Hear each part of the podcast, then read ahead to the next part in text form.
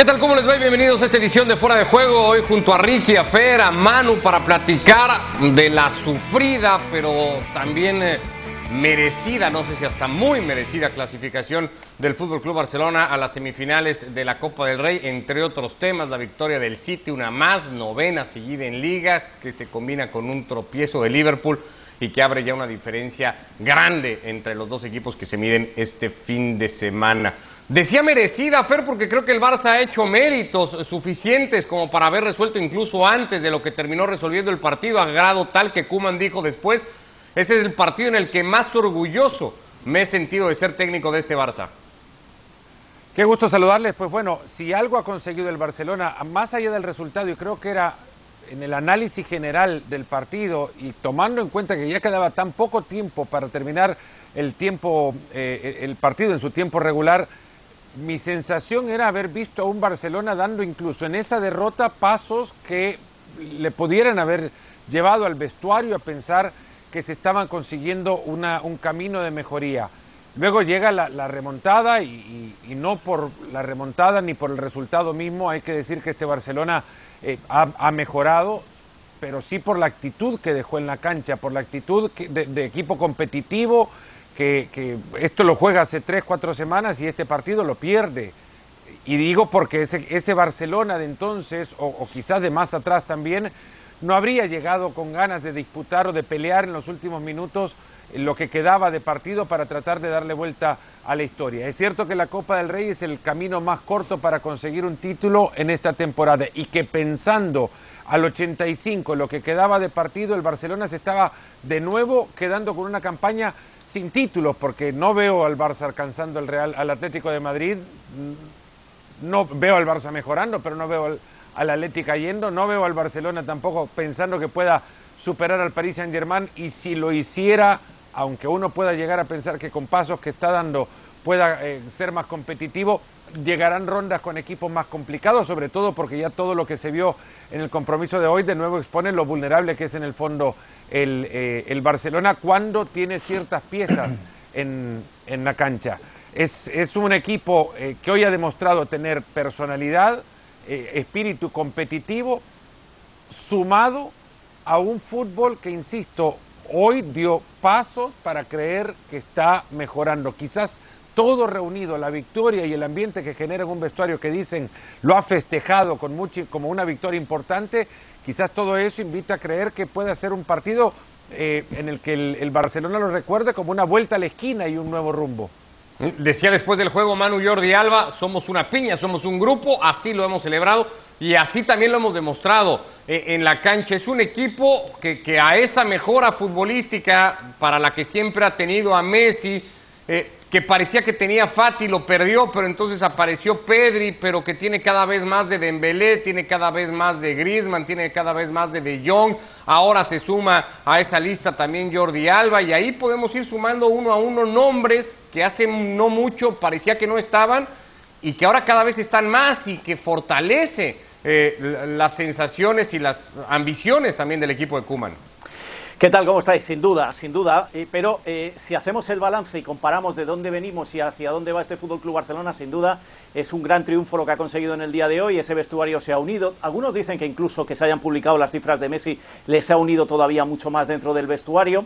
Pero, pero como decía Fernando, eh, se ha ganado al final. Este equipo no va a ganar la Liga o aparentemente va a ser difícil que la gane y también va a ser difícil que gane la Champions.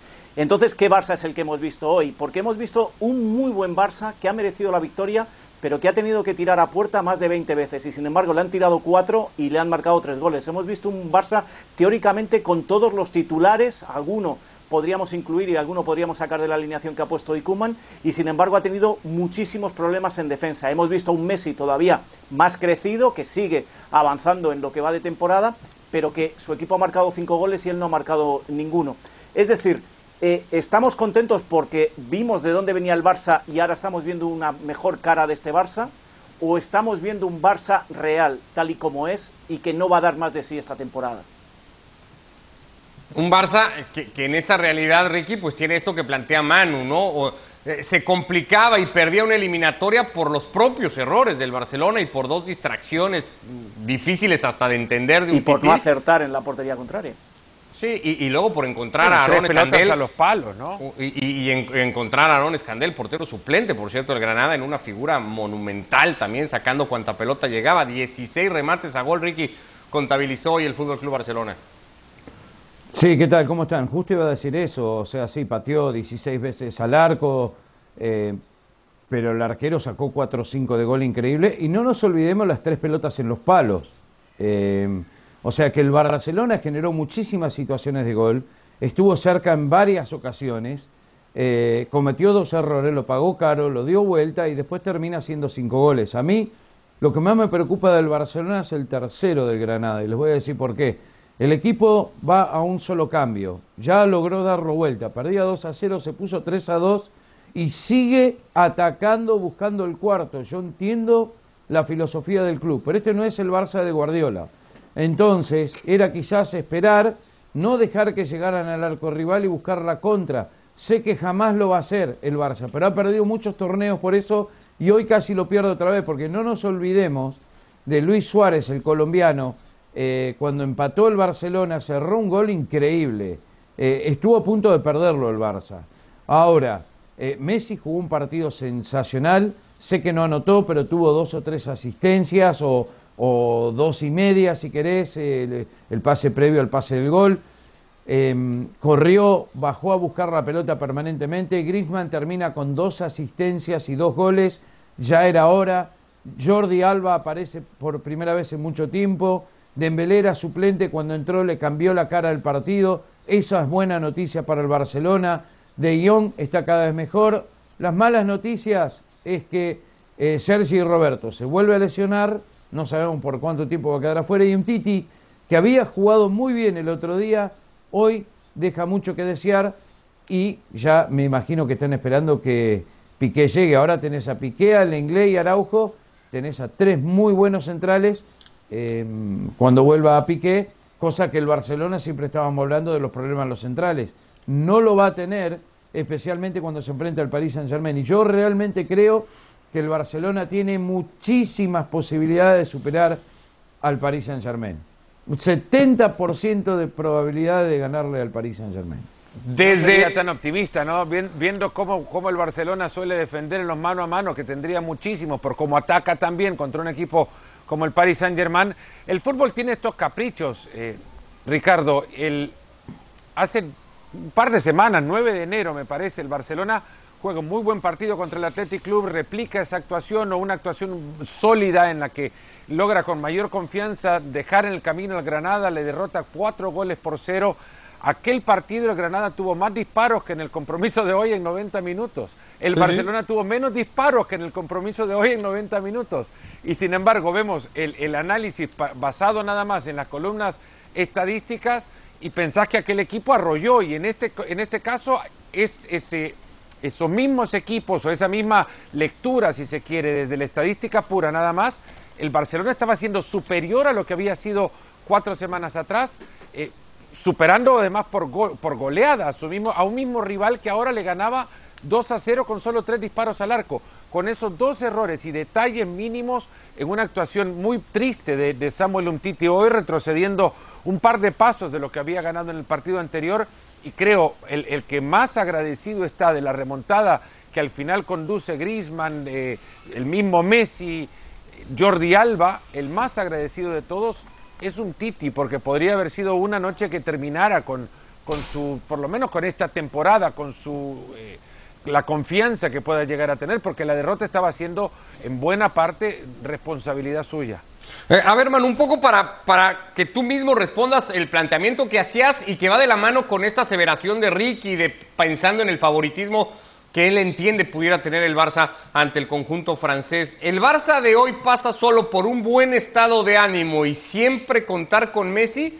¿O ves tú al menos argumentos futbolísticos que te hagan decir, bueno, este Barça tiene una idea que le ha inculcado su técnico, que ha trabajado en el modelo de juego, que lo ha ido cambiando, que ha ido buscando soluciones, alternativas, tiene fundamentos, digamos, para de aquí a lo que quede temporada tratar de ir a pelear por los distintos frentes que tiene por delante. Yo creo que es un poco de todo y nada.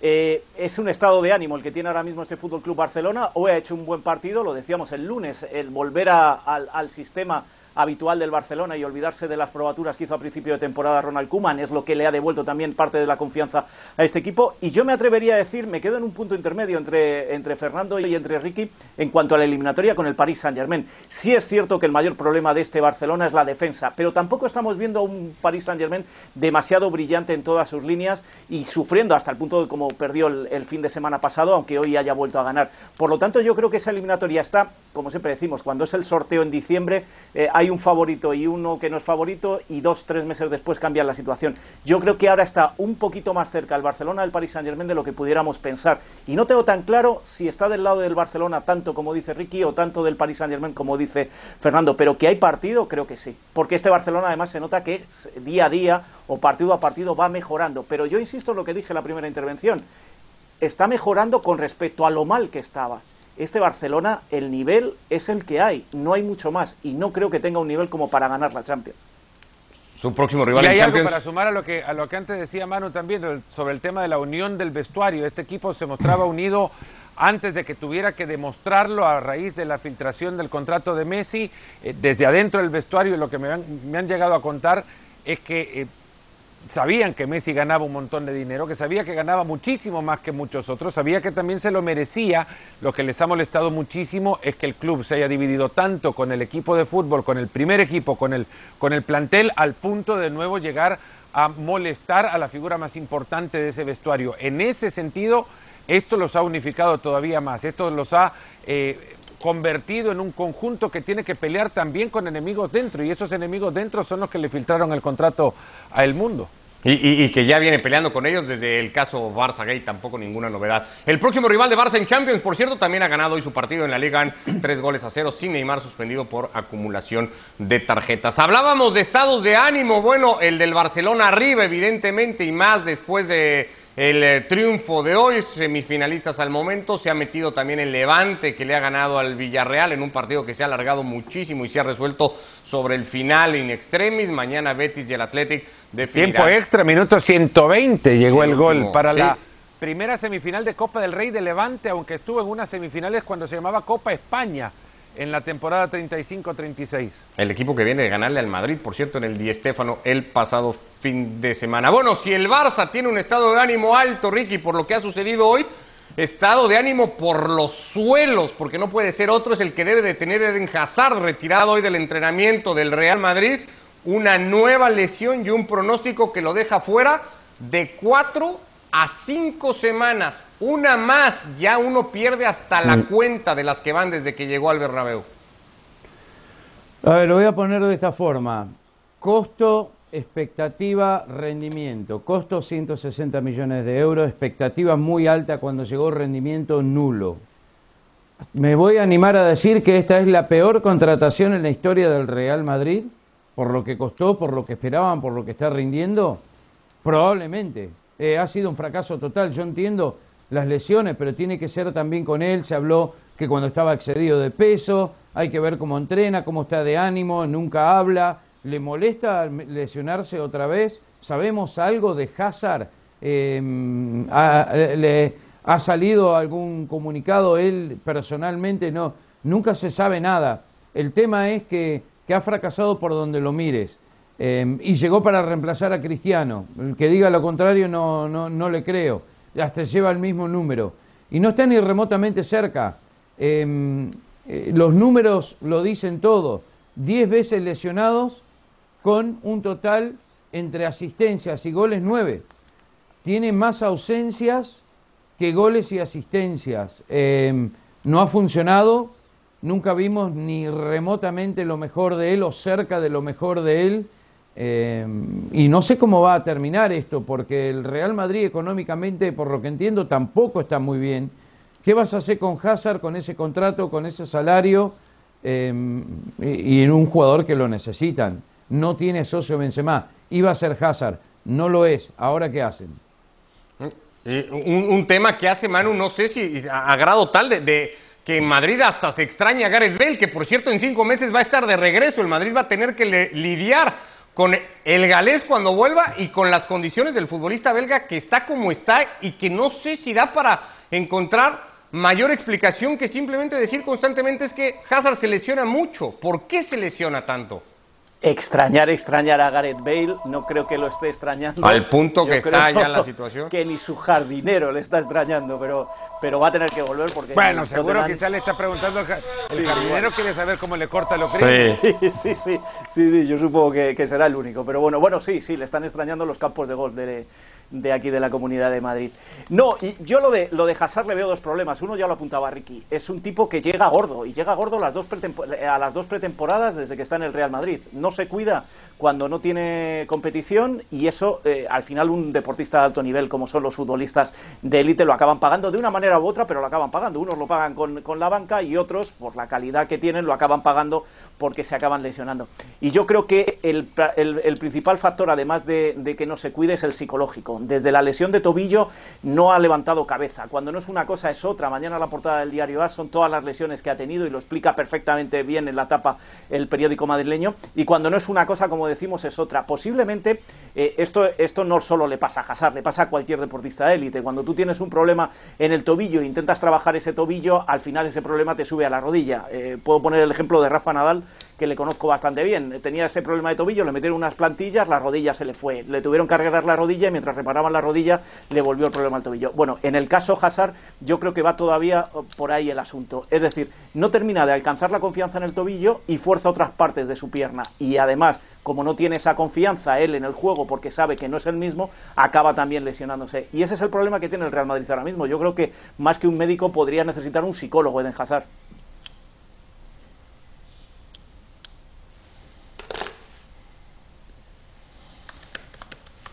Hay una realidad y, es que el, Real Madrid le cuesta recuperar jugadores también.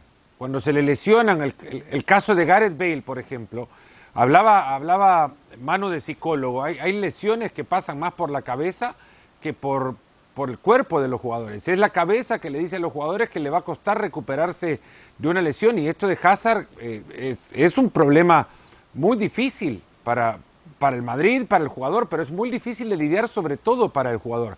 ¿Qué le pasa? Solo Hazard puede responder. Evidente sobrepeso, claro, incluso hasta en el último partido, no solamente llega eh, con sobrepeso a las pretemporadas, hasta 7 kilos me llegaron a contar, sino eh, que lo mantiene, le cuesta bajarlo eh, una vez y arranca la campaña.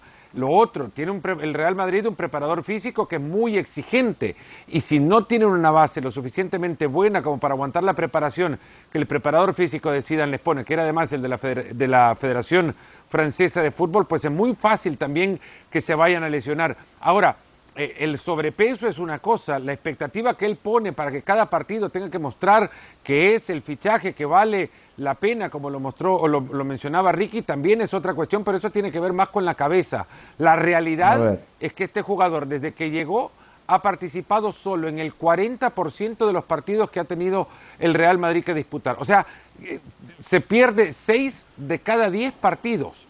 Un jugador por el que pagaron más de 135 millones de euros más las variables. Esto es un lamentable negocio para el Madrid y más ahora cuando la plata no sobra. Es eso, yo creo que ustedes necesitan psicólogo y, Florentino necesita psicólogo.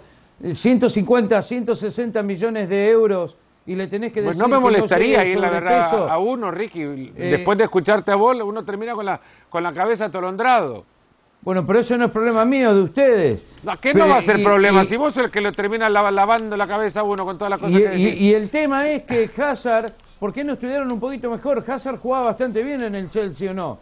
¿Por qué no está jugando bien en el Real Madrid? bueno, es que esas cuestiones que solo él puede responder, que es lo que tenía Londres, que no tiene Madrid. Esa es la realidad. No, a lo mejor es el propio, no habla, es el propio Real Madrid. Tiene que hablar con la pelota. Tiene que hablar con la pelota, tiene que jugar tiene que estar bien físicamente. Bueno, pero para, una para jugar tiene que estar bien físicamente, no es una cuestión, es como el huevo y la gallina, no. Eh, para jugar tiene que estar bien, su cuerpo tiene que estar bien, y su cuerpo no puede estar bien, en consecuencia no puede jugar. Es uno de chispazos de un par de partidos, uno contra el Paris Saint Germain la primera bueno, necesita un nutricionista entonces, no un psicólogo. Contra el Inter necesita un montón de cosas y un enorme trabajo que un jugador de 135 millones está esperando que no cueste todo eso. No, y que ya llegue preparado y que llegue, que llegue a, a cumplir lo que vale, porque el fichaje lo detuvo Hazard en un momento potenciando su preparación camino al Mundial con Bélgica. Luego del Mundial ficha sabiendo que eh, el, el Madrid ya lo estaba esperando. Exacto. Madrid ya lo estaba esperando. Eh, no, yo eh, quería añadir una cosa para, para Ricky. Eh, es, posible, a mí no me importa ir a un psicólogo, no es una cosa mala, no, no, no, digamos que es una cosa mala ir al, psicólogo. lo que sí quiero decir es que muchas veces nos quedamos con lo más reciente. Decía a Ricky que el, peor fichaje de la historia ha sido Eden Hazard. Yo creo que todavía no alcanza a Kaká, no alcanza a Prosineski, no alcanza a Woodgate, no alcanza a Casano. Es decir, vamos a tener que hacia allá camina, pagaron 135 millones. Hacia allá camina, mano, aceleradamente y sin nadie que se ponga de frente. Si le ponen de, si le ponen de expectativa alcanzar a Kaká y lo que va a requerir es que camine aceleradamente, quizás así se recupera. Dije, costo de paso adelgaza. No, no, que necesitan un más expectativa que tenía no acá. No, para fichaje Fover. Para pero, fichaje que, malo Fover, que se quedaba pero en Sí, pero Fover Pero ni Kaká ni Prosineski tenían que, tenían que llenar los zapatos del mejor futbolista que había pasado por el club y del hueco tan grande que había dejado Manuel Gracias, Hazard sí llegaba. Hazard sí llegaba con esa expectativa, por eso. Bueno, Kaká, por eso Kaká llegaba para ser un nuevo galáctico y nunca lo fue. Bueno, pero llegaba cobijado con Benzema y con Cristiano, de alguna manera, ¿no? O sea, tenía más respaldo. Hazard fue la, apuesta casi única. La sospecha, la sospecha de Kaká es que llegó lesionado y que se lo colaron a Florentino, que estaba ansioso por suplir lo que había hecho Ramón Calderón, fichando un año antes a Cristiano, bueno, acá que no quedan sospechas, Premio para a Kaká precipitadamente. Acá no quedan sospechas, acá hay evidencias gráficas de que acá le han colado a un jugador que llegó pasado de peso y que no, en dos temporadas o en una temporada y media, no logrado poner su físico a tono atlético que requiere la alta competencia en la que ahora está involucrado. Ahí queda aquella declaración de Zinedine Zidane en una conferencia de prensa entre broma y broma, ¿no? El mal tino de palabras cuando dijo el problema de Hazard es un problema gordo. En fin, nos quedamos con la Premier para cerrar la jornada de hoy. El City ganando su partido, lo ha hecho 2 a 0, lo ha hecho controlándolo además Manu desde el principio. El gol de Gabriel Jesús apenas a los tres minutos le permitió nunca ni siquiera despeinarse en el partido, después terminó encontrando uno más, novena victoria al hilo, decimotercera en todas las competiciones para un equipo que parece lanzado en el mejor momento de temporada.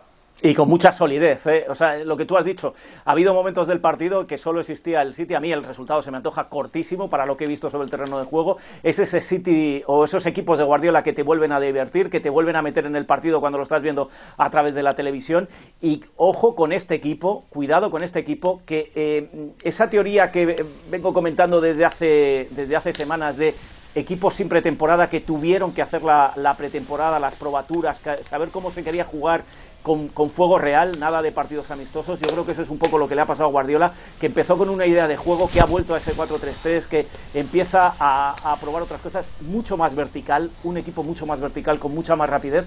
Cuidado con, este equipo que no, haya, no nos haya engañado, engañado mientras hacía la pretemporada con fuego real y ahora ya esté en velocidad crucero y cuidado de aquí a final de temporada.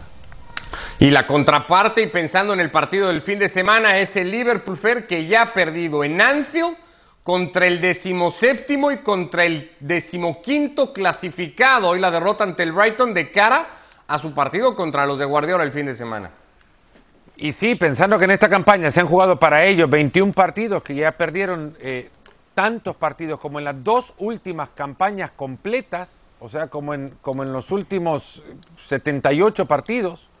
Eso es lo que ha perdido el, el Liverpool solamente en los 21 que ha jugado en esta campaña, que sigue careciendo de problemas que solamente parecían aliviados eh, y como un, como un mirage apenas en el último partido, lo de los goles y cuando notan contra el United un par y cuando regresan y convierten eh, con, con holgura en el siguiente partido, lo que ahora hemos visto es lo que el Liverpool ha sido en, mayor manera durante todo el 2021. Un equipo que, que se muestra agobiado, ante la carencia de espacios, que no encuentra en Tiago o en Satsiri cuando éste entra, como lo hizo desde el primer minuto, jugador que le puede encontrar espacios, que, le cuesta a Salah irse del mano a mano. Esto ha pasado reiteradamente partido tras partido y ahora ha quedado nuevamente una derrota como evidencia del flojo momento del, Liverpool. Para pasar rápido nada más a una punta del City, que después lo podemos tratar en otro momento también, ya tiene dos centrales que por lo menos repiten continuamente y por ahí no tiene que pasar el problema eh, eh, Guardiola de tener que ir moviéndolos uno, uno tras otro, ¿no? Con, con Rubén Nieves y con eh, y con eh, John Stones. la realidad es que su Rubén Díaz, perdón, es que es una, una defensa que ahora, bueno, ya le permite armar el equipo desde atrás y ser ordenado sobre todo. Pero volviendo al Liverpool, es lo espeso del ataque.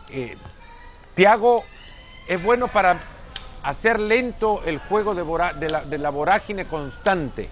Mm pero no para que su juego sea el que dicte el tiempo, el tempo, la velocidad a la que va a jugar el Liverpool. Es para ralentizar, pero no para convertirse el modelo de juego.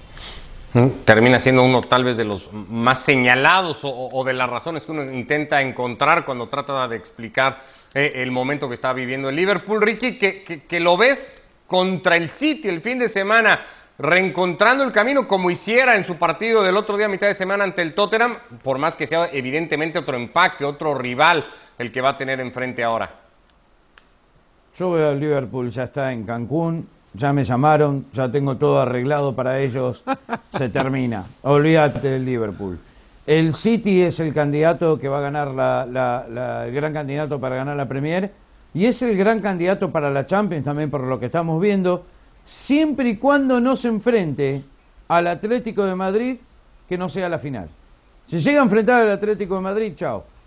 Pero en la final le puede ganar, es otra historia.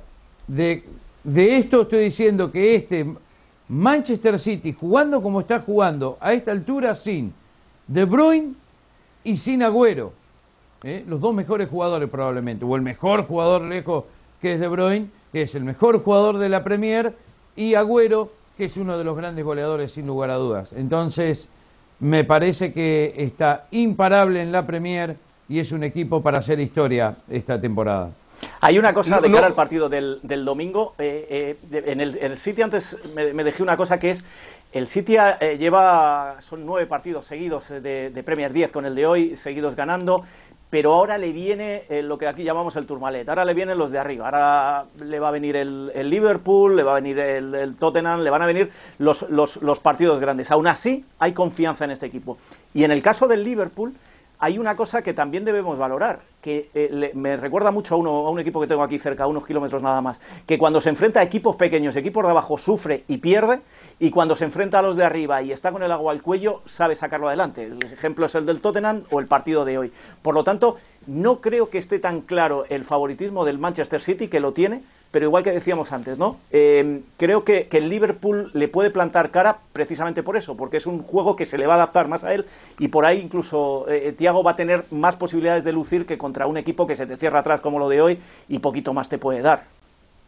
espacio va a tener y un montón. El City le va a ofrecer esa posibilidad y, y, además le va a invitar, porque la dinámica de la competencia ya lo deja a siete puntos de distancia del líder, lo va a invitar a salir a ese partido a comerse la cancha, porque si no ya se le escapa, se le iría, imaginemos un resultado el, mejor posible para el City, se le iría a 10 puntos de ventaja y eso que el City tiene un partido menos en el calendario. Eh, el Liverpool se juega ahora muy buenas partes de las posibilidades que tiene de competir en la Premier League. No hablo del título, de competir en la Premier League en esta campaña. Lo que hace ver también con el buen plantel que tiene Liverpool que un par de piezas que se te caen, como Virgil van Dijk por ejemplo, o que se te empieza a desmoronar la defensa y, el equipo no tiene respuesta. Eso y el, el cansancio, dos campañas que son creo, subestimamos lo mucho que tuvo que meterle el Liverpool en las dos campañas anteriores, una en la que fue subcampeón a un punto del City y en la última en la que termina consiguiendo el título. Pues así todo de cara al partido de este fin de semana. Por cierto, eh, porque parecería que una de las grandes diferencias, ahora que decimos, Ricky, que Klopp no termina por encontrar soluciones, a Guardiola le empiezan a sobrar, ¿no? Ante la ausencia de De Bruyne, Bernardo Silva, Gundogan y el partidazo que hace hoy cada vez un mejor Sterling, cuando requiere de Foden está Foden, cuando está Gabriel Jesús para hacer goles empieza a marcarlos. Tiene muchos recursos Guardiola. Sí, el estilo de juego, el estilo de juego, por eso el City sin lugar a dudas es el gran candidato a la Premier. Y sé que nos tenemos que ir, pero que Fer y, Manu lo llamen a Hazard y vayan todos juntos al psicólogo, les va a venir bárbaro. Pensé que con Hazard no voy ni, ni, no sé, ni a la esquina al psicólogo tranquilamente. Bien me vendría. Les hacen falta. Acá dejamos esta edición de Fuera de Juego. Ricky, Fer, hermano, abrazo, gracias.